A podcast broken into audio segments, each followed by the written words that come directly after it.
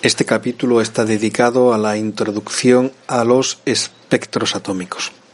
Es imprescindible que tengáis eh, abierto el documento con el mismo título.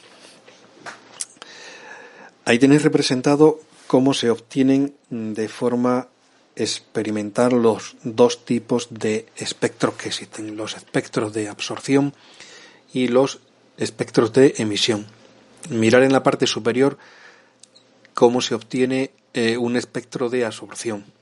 Una fuente de luz blanca emite radiación que atraviesa la muestra que estamos analizando eh, y la luz reflejada se hace pasar por un prisma en el que se produce el fenómeno de la dispersión y el resultado se recoge en una película o en un detector. Y el resultado final lo tenéis a la vista.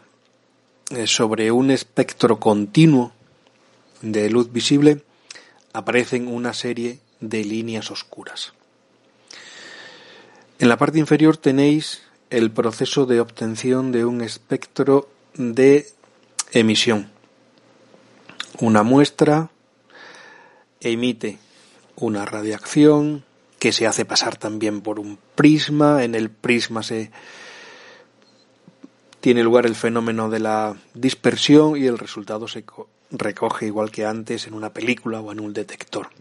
Y mirad ahora el resultado o como es un espectro de emisión. Sobre un fondo negro aparecen una serie de líneas coloreadas a distintas longitudes de onda o a distinta frecuencia, dependiendo de la escala en que se mida o que se utilice para realizar el, el espectro.